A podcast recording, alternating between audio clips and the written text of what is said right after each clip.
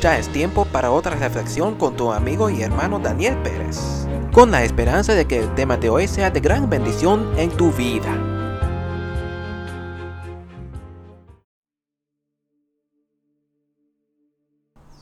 Nada resuelve mi problema. ¿Te has sentido así? ¿Cuántas veces? ¿Siempre te pasa? ¿Por qué?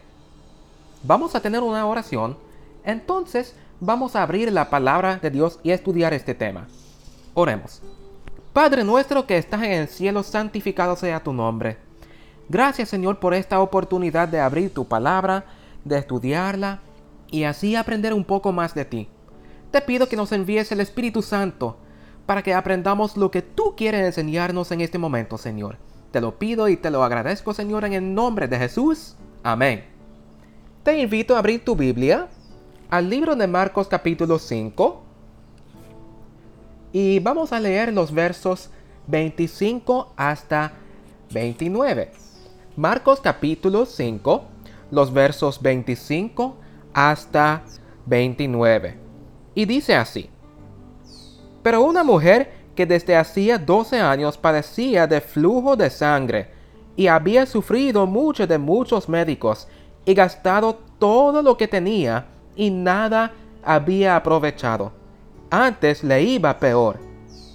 Cuando oyó de Jesús, vino por detrás entre la multitud y tocó su manto, porque decía, si tocare tan solamente su manto, seré salva y enseguida la fuente de su sangre se secó, y sintió en el cuerpo que estaba sana de aquel azote. ¿Qué vemos en esta historia? Esta mujer estaba gastando todo su dinero para que los doctores la sanen con los remedios que ellos conocían en, en, aquellos días. Pero nada estaba sirviendo. Al contrario, la condición de esta paciente estaba empeorando. Fue después de gastar todo su dinero pagando a quién sabe cuántos diferentes doctores que oyó de Jesús y acudió a él. Y fue por su fe en él que fue sanada. Primero tuvo su fe en los doctores que cobraban dinero. Entonces tuvo fe en Jesús donde ella recibió sanación gratuita. Muchas veces nosotros, como esta mujer, intentamos resolver nuestros problemas de todas las demás formas. Pero consultamos con Dios o acudimos a Él después de perder todo nuestro tiempo y más probablemente todo nuestro dinero también intentando otras maneras de resolver nuestros problemas. Dios siempre tiene que ser la, mejor, la primera opción porque en realidad es la mejor opción. ¿Hay algún problema que has intentado resolver de tu propia manera? Ya no lo hagas.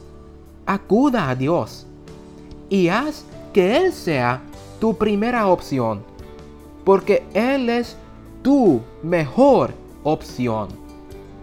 Vamos a orar para concluir este tema. Querido Padre Celestial Señor, yo no sé qué está pasando en las vidas de los que están escuchando este tema. Tú sí lo sabes. Te pido Señor que nos perdones por todas las veces que hemos acudido a diferentes formas a diferentes personas antes de venir a ti, Señor, con nuestros problemas. Te pido, Señor, que nos ayude, Señor, a resolver los problemas de tu manera. A venir a ti primero, porque tú eres nuestra mejor opción, Señor. Te pido esto y te lo agradezco en el nombre de Jesús. Amén. Que Dios te bendiga y espero volver a estar aquí con ustedes la próxima semana, el lunes que será el 6 de junio. Hasta la próxima.